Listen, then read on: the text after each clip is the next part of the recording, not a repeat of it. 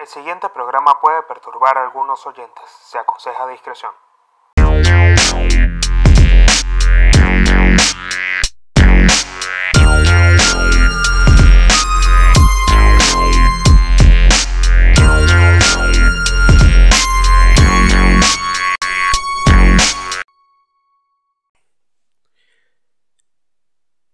Bienvenidos a otro episodio más de Códigos de Honor con el Pablino.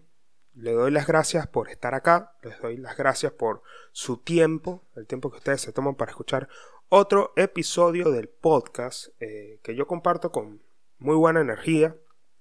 Y, quiero comenzar este episodio eh, primero dándole las gracias, eh, pidiéndoles que por favor si ustedes están escuchando en Spotify, Apple Podcasts, Anchor, Google Podcasts, principalmente en Spotify y Apple Podcasts, denle follow al podcast. En Apple Podcasts déjenme una reseña porque esto a mí me va a servir un montón.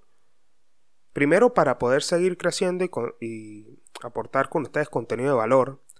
Y para los que están comenzando a escuchar el podcast por, primera vez, les quiero eh, dar un preámbulo de de que el podcast no solamente se trata de códigos de la calle, que he aprendido yo a lo largo de mi vida, códigos de, del poder, leyes del poder que a mí me llaman mucho la atención y que también he vivido y que me gusta compartirlas con ustedes para que la tomen en cuenta y la apliquen para su vida diaria, porque esto les va a servir un, un montón para crecer. Y también es parte de, o sea, parte de lo que comparto aparte de ser una guía para crear su propio camino, es para que ustedes esta guía la tomen a través de mis experiencias como emprendedor de un proyecto de este, de este tipo, como un podcast, y que para que entiendan también cuáles son las frustraciones, cuáles son las cosas que tienen que tener en cuenta para que ustedes, si les está, están haciendo esto, eh, traten de evitar para que no, o sea, no cometen errores cuando estén comenzando y yo creo que cuando uno escucha la referencia de otra persona que está comenzando por este camino o que ya tiene tiempo por este camino, a uno le sirve mucho para tener en cuenta cuál es ese tipo, esa referencia y es importante que uno aprenda a conectar de esa forma con personas que ya están caminando por, por un sendero que tú quieres transitar y que a través de sus errores y sus experiencias uno pueda crecer y tratar de minimizar los errores para avanzar un poco más rápido. Eso yo creo que es eh, la principal, el principal concepto que yo le doy al podcast eh, para que a ustedes les sirva. Principalmente es eso.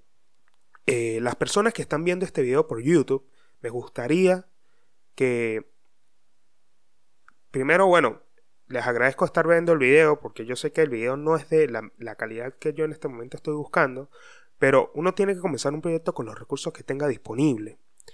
Y principalmente si ustedes tienen algún, alguna recomendación que darme, escríbanla en los comentarios. Si quieren escuchar algún tema, o sea, en el sentido de que quieren que yo hable de algún tema en específico, escríbanlo en los comentarios. Alguna sugerencia, escríbanlo en los comentarios. Cualquier cosa que quieran decirme, escríbanlo en los comentarios de YouTube. Suscríbanse al canal, activen las notificaciones. Recuerden que en este tipo de, de, de emprendimientos, tomando en cuenta que el emprendimiento es un negocio o un prototipo de, negocio que nosotros no sabemos cuál va a ser el impacto que va a tener en el mercado, uno al comenzar con los recursos disponibles tiene que hacer, ya lo había nombrado en el episodio de la calidad, de que la calidad vaya acorde con el contenido de valor que uno comparte. Pero recuerden que el contenido de valor es el rey el contenido es el rey en las redes sociales, en, las cosas que nosotros estamos haciendo actualmente, que principalmente serían a través de nuestro centro de operaciones, serían las redes sociales o las plataformas que nosotros utilizamos para difundir este contenido de valor. Y más que la calidad que nosotros compartimos, que si bien tiene que, nosotros tenemos que tratar de mejorarla para que esto sea un hilo conductor que las demás personas eh, puedan ver y que entiendan lo que nosotros estamos compartiendo eh, el contenido es el rey, es el que prima por encima de todas las cosas. Entonces, no importa la calidad con la que estemos trabajando al principio, cuando estamos comenzando, siempre y cuando el contenido sea supere toda la calidad que nosotros estamos haciendo. Porque podemos ver cosas de muy buena calidad, pero el contenido es una mierda. Y nosotros en este caso tenemos que hacer lo contrario si estamos comenzando. Esto solamente sirve para cuando estamos comenzando. Esto es un código que hay que tener cuando uno comienza. El contenido tiene que ser el rey porque de esa manera nosotros vamos a poder impactar. Cuando nosotros sabemos impactar a través del contenido, esto puede generar muchas buenas impresiones. Y aunque generen malas impresiones, sigue siendo publicidad. Es publicidad gratuita. La gente habla mal aunque sea del contenido de uno, pero hablan. Y esto es lo que decía en el episodio de que no hay mala publicidad. Esto vayan a escucharlo si no han escuchado ese episodio y si son nuevos en el podcast. Y ya dando una introducción a lo que es el tema, creo que este tema de, comenzar un propio camino, un camino que principalmente creo que en la familia, cuando uno, en mi familia no, no hay personas en este momento, no, no, hay alguien que esté haciendo un podcast. Eh, en mi familia directa no hay alguien que esté haciendo un podcast. Tengo un hermano que es músico, que es artista y demás, pero yo soy el que está haciendo un podcast en este caso y estoy comenzando un camino nuevo, ¿no? Y yo creo que este, este camino que yo estoy comenzando, que yo me forjé eh, aprendiendo en internet y mirando cosas y buscando la calidad y todo esto que, he venido hablando, es un camino que, que me permite a mí tener una perspectiva de mi pasado y que me haga agradecer en este momento haberlo tomado. Y esto yo creo que es el principal tema del eh, podcast del día de hoy, del episodio del día de hoy.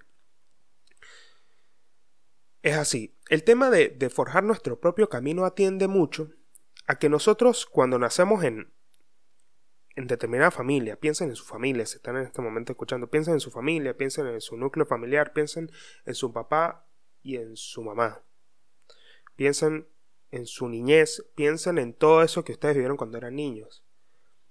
Principalmente ustedes se van a dar cuenta que nosotros desde que somos personas muy pequeñas, nosotros cuando estamos creciendo en la etapa de los 0 y los 7 años, nosotros nuestro entorno se ve como moldeado por las conductas de nuestros padres.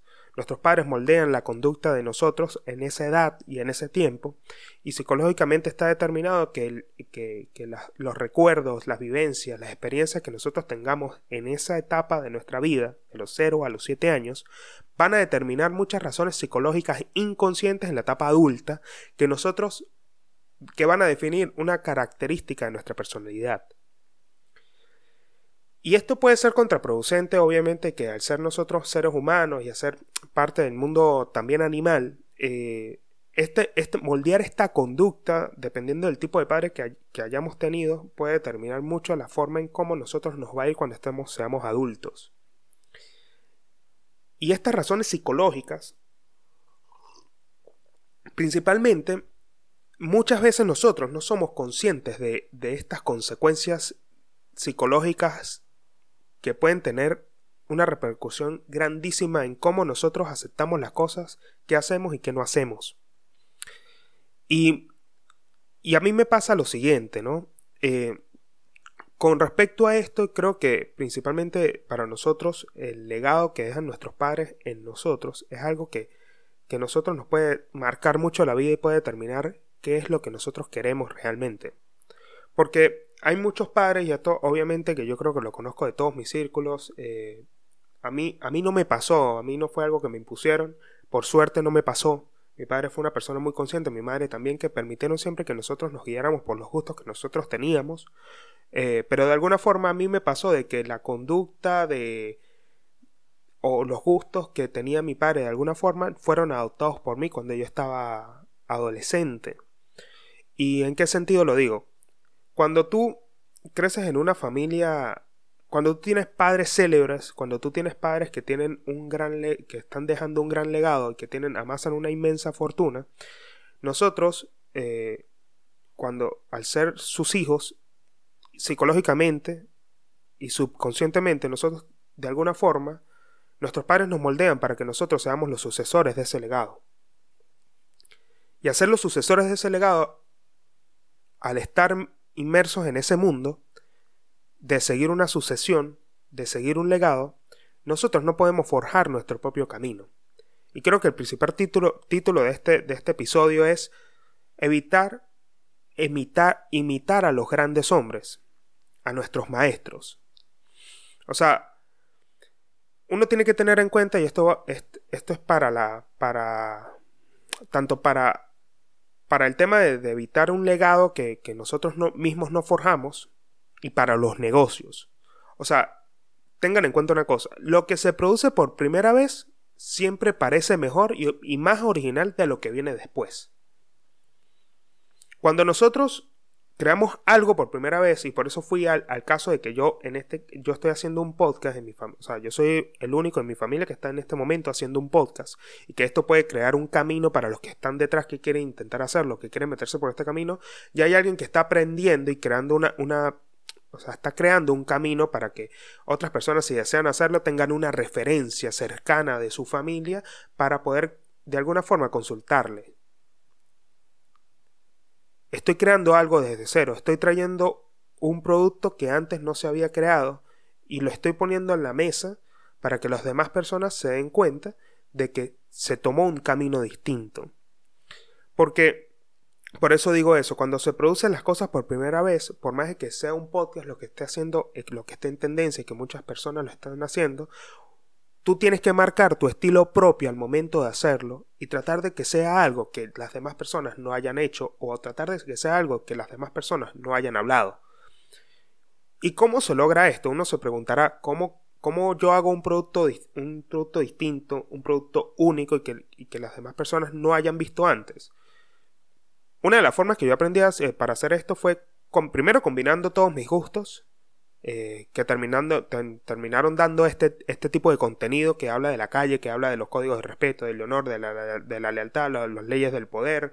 O sea, que, es un conglomerado de todo este tema que tiene mucha influencia en estilo de, de la mafia italoamericana. O sea, todos estos gustos que yo tenía los combiné para crear un producto único que no he visto en el mercado. Eso principalmente es lo que da pie a que yo hable de esto en este episodio, porque a mí me gustaría contar un poco la historia por la cual yo pasé y cómo interviene el tema de, no seguir el legado de mi padre acá.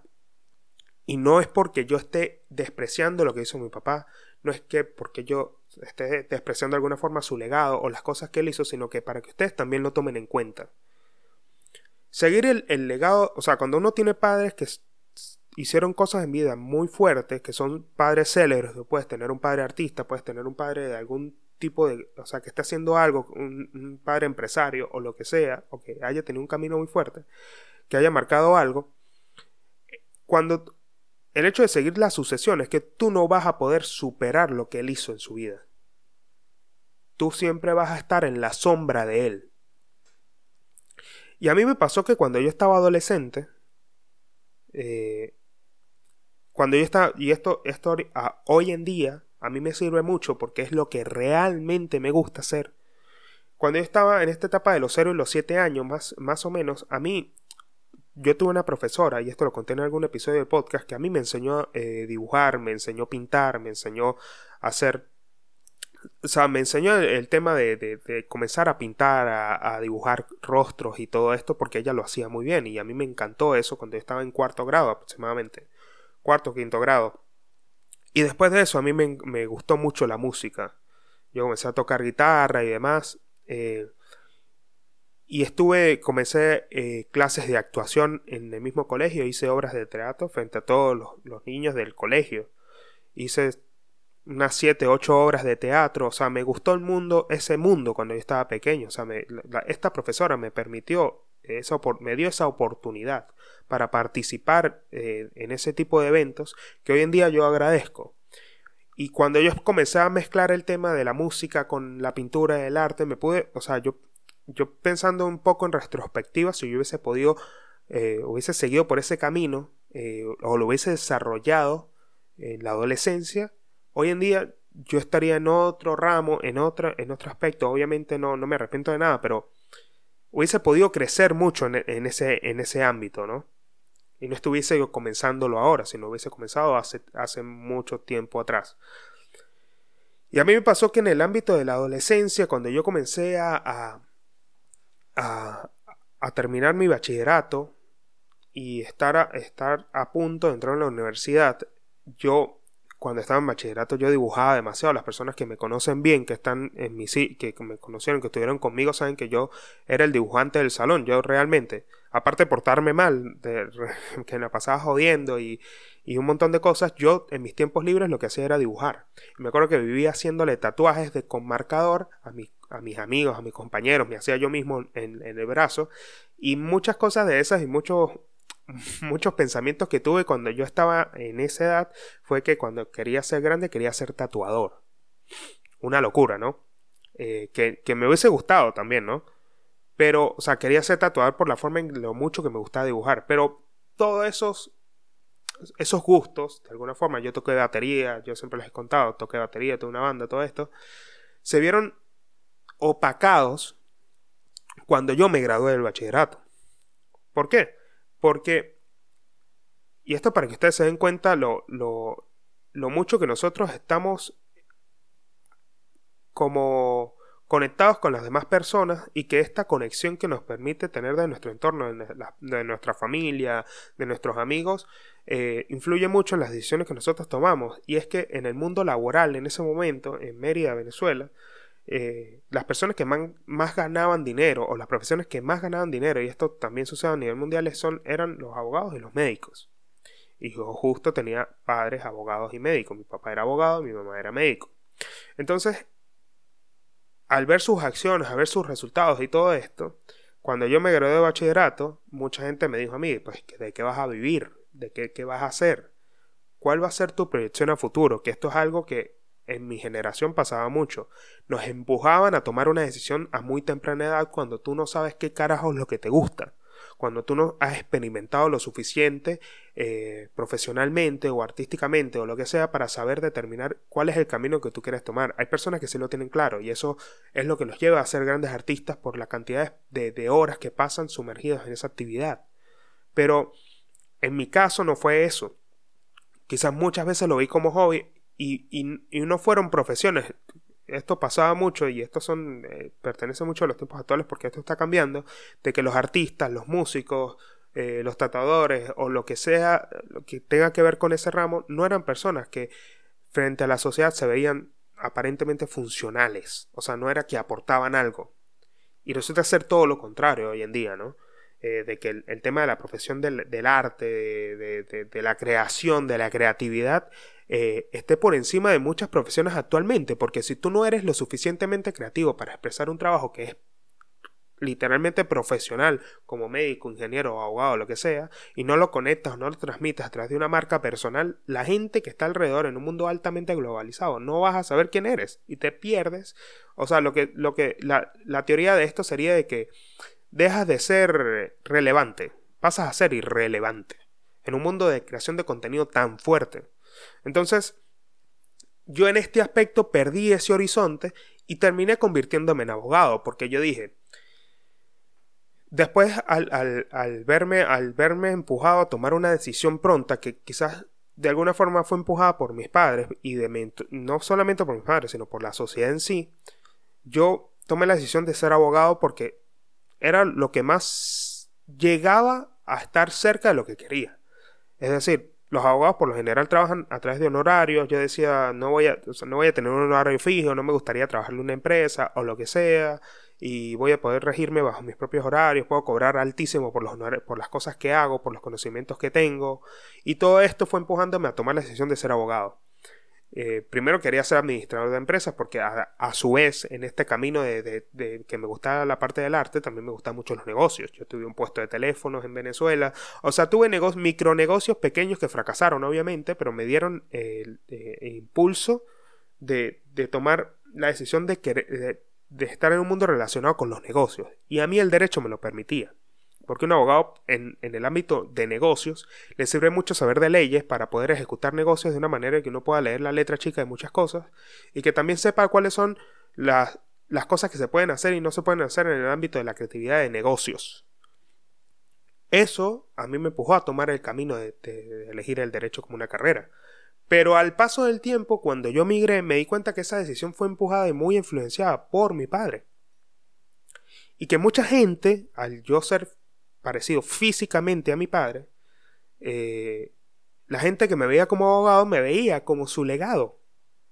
Me veía como el hijo de Jairo que estaba intentando ser abogado en un lugar donde él ya lo fue, donde él ya vive muchas cosas y creó un camino muy grande. Y eso fue increíble porque, claro, yo lo vi cuando estaba pequeño, el respeto que le, rendían a mi padre, muchas cosas y mucha gente que él conocía. Pero me di cuenta que gracias a que yo migré, me di cuenta que ese realmente no era mi camino. Y a mí la necesidad de emigrar, la necesidad de irme, fue lo que me empujó al estar comenzando desde cero, que yo tenía que buscar mi propio rumbo y que ese rumbo ya no estaba atado a nada de lo que a mí me, me pudiese haber empujado la sociedad anterior en la que yo vivía a, alguna condición que tenga que ser para, para esa sociedad relevante, como estudiar derecho, como estudiar medicina, como tratar de ser útil para la sociedad en ese aspecto profesional. Y me di cuenta que al crear mi propio camino, cuando yo me vine desde cero, que yo me vine con 280 dólares para Argentina, que absolutamente no fue nada, me, al estar mis ratos solos, en mis momentos solos, claro, todo este tema de buscar trabajo, de salir adelante, de, lograr una estabilidad, en mis tiempos libres lo único que yo hacía para refugiarme era escribiendo, leyendo, este, creando cosas, y fue cuando me propuse crear el Pablino, cuando me propuse crear un personaje que va muy ligado a, lo que es mi esencia como Pablo y todo esto, que no son dos cosas distintas, sino que es uno solo, eh, y que sería imposible separarlo o, dividirlo, porque ya la gente a mí me conoce como Pablino, no me dicen de otro nombre, solamente salvo las personas que, son muy cercanas, pero al verme empujado por la necesidad, yo tuve que buscar en mis verdaderos justos qué era lo que yo quería hacer y qué es lo que yo quería disfrutar en mi vida.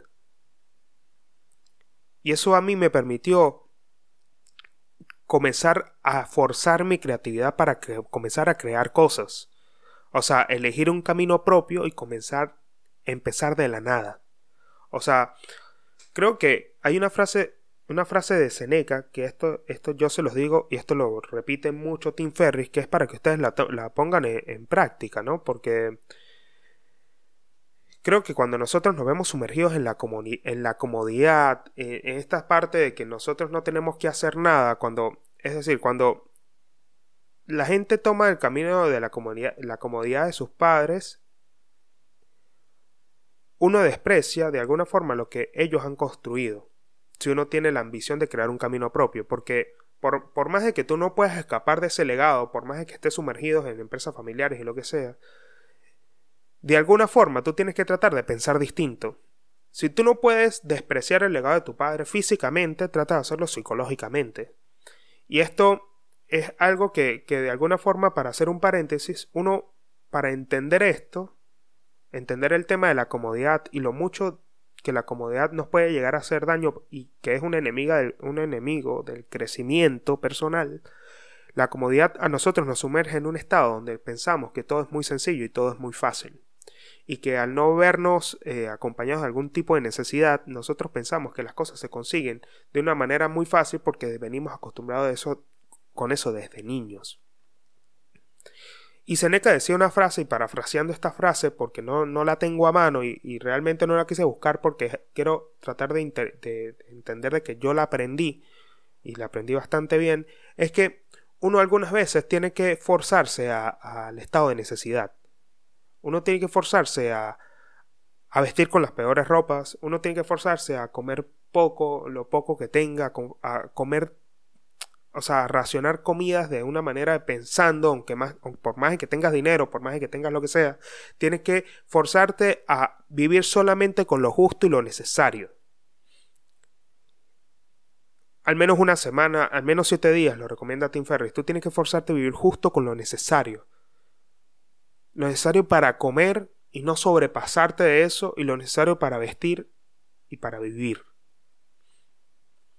Ese forzarte a eso y hacer esos ejercicios mentales de vez en cuando, por más, por más que ahora estés en una posición muy cómoda, porque has construido un camino y eso espero que, que, esté pasando, tú tienes que forzarte de vez en cuando a volver a caer en estado de necesidad para poder seguir alimentando tu ambición porque es lo único que va a poder alimentar tu ambición realmente, porque ustedes creen que las personas más ricas del mundo, como uno ve casos como los de Donald Trump, ve casos como los de Warren Buffett, que son personas que perdieron millones y millones y millones y quedaron prácticamente en la bancarrota, como Jeff Bezos.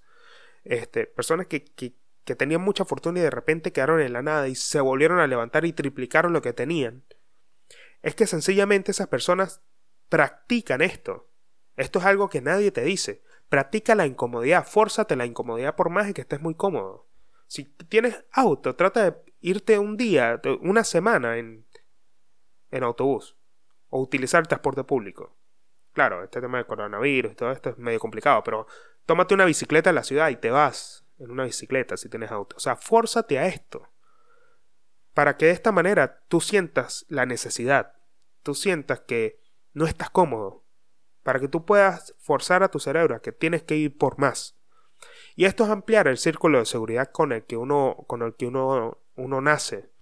Y Maquiavelo decía una frase que a mí me llama mucho la atención, es que, y esto se los leo textualmente, que es la, la necesidad es lo que impulsa a los hombres a la acción. Y una vez pasada esa necesidad, solo queda la pudedumbre y la decadencia.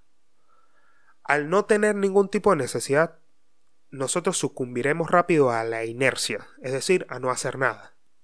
Y esto es importantísimo tenerlo en cuenta si nosotros queremos forjar nuestro propio camino. Si nosotros estamos creando un proyecto personal, y esto se lo digo tanto a emprendedores como a padres, como, como a hijos o lo que sea, va dirigido a todo este tipo de personas que están creando un proyecto o piensan que son padres y quieren tratar de, de imponerle algo a sus hijos, o si son hijos y están viendo a sus padres como una figura en eh, cual tiene que seguir un modelo, traten de evitar, primero que si son padres, traten de evitar imponer algo necesario a sus hijos pensando de que eso es lo que a ellos los va a salvar.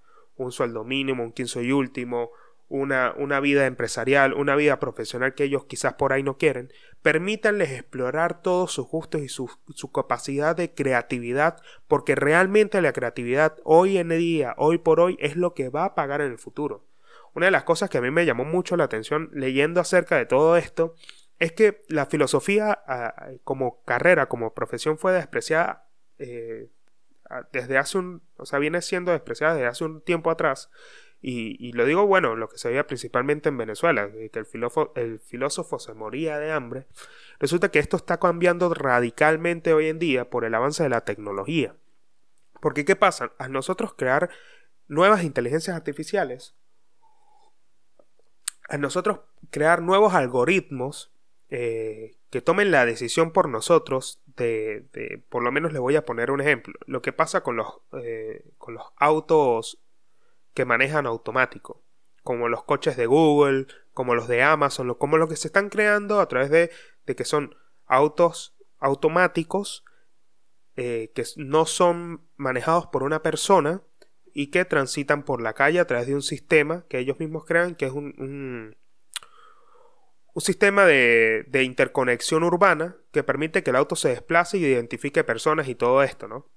Y el ejemplo clásico de este auto automático es que si por lo menos en los autos Tesla que tú puedes poner piloto automático y el auto conduce solo a través de una autopista, en el caso de que en esa autopista se atraviese una niña en la mitad del camino y que del otro lado venga un camión, el auto tome la decisión filosófica de salvaguardar la vida de la niña o tirarse para un costado y matar al conductor.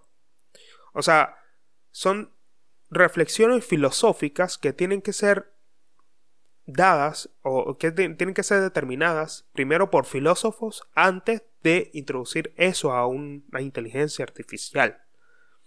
Y este tipo de reflexiones filosóficas es el comienzo de una nueva era donde la filosofía va a tener mucho espacio para poder intervenir en decisiones que tomen máquinas en el futuro.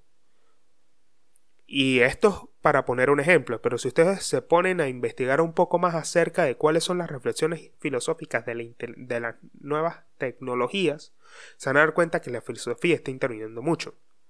Entonces todo esto del pasado que se despreció ahora tiene mucho lugar. Por eso es que, repito, si son padres, dejen que sus hijos exploren de esta forma. Si son hijos, traten de que el legado de sus padres no intervenga en la forma en cómo ustedes ven la vida y cómo la, o sea, cuáles son las decisiones que ustedes van a tomar para, para su futuro. Si realmente es algo que no les gusta, no tomen ese camino. Traten siempre de despreciar el legado de sus padres de buena manera y creen un camino propio. Sométanse a la necesidad. Y esto es algo que a mí me permitió mucho crecer. O sea, yo, si yo no hubiese me hubiese ido de mi zona de confort, de mi país, si no me hubiese forzado a estar en necesidad, porque realmente al principio pasé mucha necesidad, como cualquier migrante que se va, que se va con muy poco dinero o que se va caminando o lo que sea, se forza la necesidad, pero tienen, tiene claro y tiene en cuenta de que es algo que lo va a ayudar a crecer y lo ve como un proceso de aprendizaje, créanme que el futuro de esto es redituable. Por eso es importante que ustedes tomen en cuenta esto para poder forjar su propio camino. Y una de las cosas que, a mí me permite eh, terminar y comenzar a, o sea, comenzar a una conclusión acerca de estos puntos es que para poder crear nuestro propio camino y para poder alcanzar el poder a través de nuestro propio camino, nosotros tenemos que ubicarnos en lugares donde hayan vacíos de poder. ¿Y cómo uno encuentra lugares donde hay vacíos de poder? Cuando uno comienza a hacer algo, un producto único y, distinto. Porque recuerden que el poder siempre depende de las apariencias. Y este tema de las apariencias o sea, nos permite a nosotros jugar un poco. Es que cuando nosotros introducimos algo nuevo en el mercado y que no hay, nosotros creamos un aura de novedad, de innovación. Y que a la vez que si nosotros tratamos de hacerlo algo que, que, solamente, que solamente un grupo determinado conoce, como este tema de códigos de honor, que yo trato de enfocarlo para que ustedes entiendan este secreto, es que yo trato de enfocarlo a un grupo minúsculo de personas que saben este tipo de leyes y saben este tipo de códigos. Esto no va dirigido para todo el mundo. Y este tema de la exclusividad y este tema de la innovación va muy ligado al poder porque sencillamente las personas que están alrededor lo ven como algo en la o sea, lo ven como una novedad en la cual quisieran estar como está pasando con muchas aplicaciones como Clubhouse y todo esto, donde la novedad de que solamente está esta aplicación en Apple, que pronto estará en Android o lo que sea, hace que muchas personas quieran estar ahí. Entonces tenemos que ubicarnos en un vacío de poder, en un, lugar donde no haya estado alguien.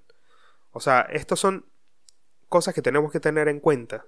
O sea, y tratar de que nosotros, a través de todo esto que yo estoy diciendo, para ya comenzar a dar una conclusión, es que no solamente para el camino que nosotros deberíamos seguir de, nuestros padres y todo esto, ¿no? Porque es primero que es importante tener en cuenta no seguir ese legado de los padres, eh, despreciar esa herencia y decir yo construyo mi propio camino, no quiero seguir el tuyo, a menos que realmente te guste y sea algo que te apasione, bueno, perfecto, lo vas a disfrutar. Pero hoy en día no estamos como para hacer cosas que realmente no nos gustan. O sea, aprovechemos estos momentos donde eso está en auge, está en tendencia. No está de moda hacer lo que no te gusta. Está de moda hacer lo que te gusta. Ser una persona que sigue las tendencias y sigue las modas, haz lo que te gusta. Es lo que todo el mundo está hablando. Y es el, consejo que nos damos ahora, porque hacia allá va el mundo. El mundo ha cambiado totalmente. No sigas legados que, de personas que ya de alguna forma están acabadas. Y eso no solamente es para tus padres, solamente recuerden que la figura del padre también es algo psicológico. Eh, padre no solamente es el que cría, eso hay que, tener en cuenta eso, y no digo que sea mi caso, sino que padre nosotros podemos ver como una, una persona que nosotros queremos emular, como una persona que nosotros queremos ser. Padre puede ser un mentor, padre puede ser un coach, padre puede ser alguien que nosotros admiremos y que admiremos sus pasos. Pero solamente va a existir una sola persona de esas. Y es importante importante que nosotros solamente, no solamente para esas figuras nosotros tengamos una referencia de no seguir su legado, sino que sencillamente nosotros seamos implacables también con nuestro pasado. De no seguir los triunfos y los logros pasados. O sea, en el juego del poder, nunca hay tiempo para descansar. Nunca hay tiempo para pensar de que los, nuestros logros pasados son suficientes y que con eso tenemos que conformarnos hoy.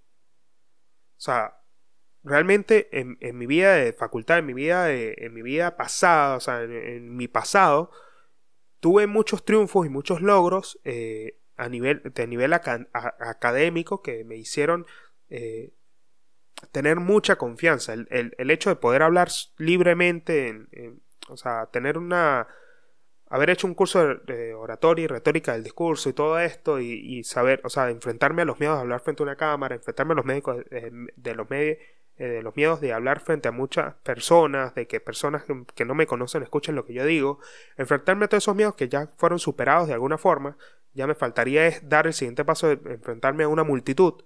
Eh, creo que fueron logros que, que me, a mí me dieron pie para seguir acumulándolos, o sea, para seguir buscándolos.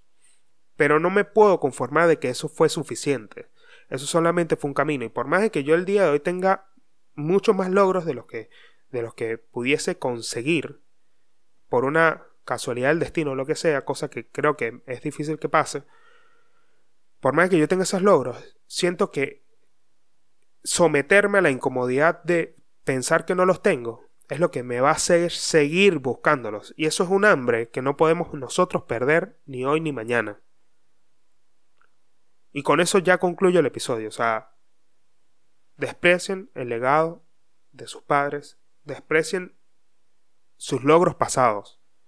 Piensen que el camino desde cero, enfrentándose a la incomodidad y a la necesidad, es lo que a ustedes les da templanza para poder forjar un gran futuro. Si están viendo este episodio por YouTube, suscríbanse al canal, activen las notificaciones y escriban en los comentarios qué les pareció este episodio y qué otro tema les gustaría escuchar. Si están en Spotify, Apple Podcast, en Apple Podcast dejen su reseña. En Spotify sigan el podcast, al igual que en Anchor, Overcast, Google Podcast. Sigan el podcast en todas las plataformas que lo estén escuchando. Compártanlo con alguien que necesite escuchar esto, eh, porque creo que este episodio es altamente recomendable. Y nada, nos vemos en un próximo episodio del podcast de Códigos de Honor. Para concluir, esperen, no se me vayan. Les tenía que dar una información importante. Y es que entre semanas voy a tratar que salga un episodio que va a ser titulado Cápsula de Información, donde voy a dar una recomendación pequeña y va a estar recomendado a través de libros, películas o lo que sea, que va a ser un capítulo bastante corto. Voy a tratar de que sea de 10 minutos. Esto lo estoy creando, lo estoy intentando hacer para que ustedes tengan más contenido de códigos de honor durante la semana. Así que eso fue todo. Nos vemos.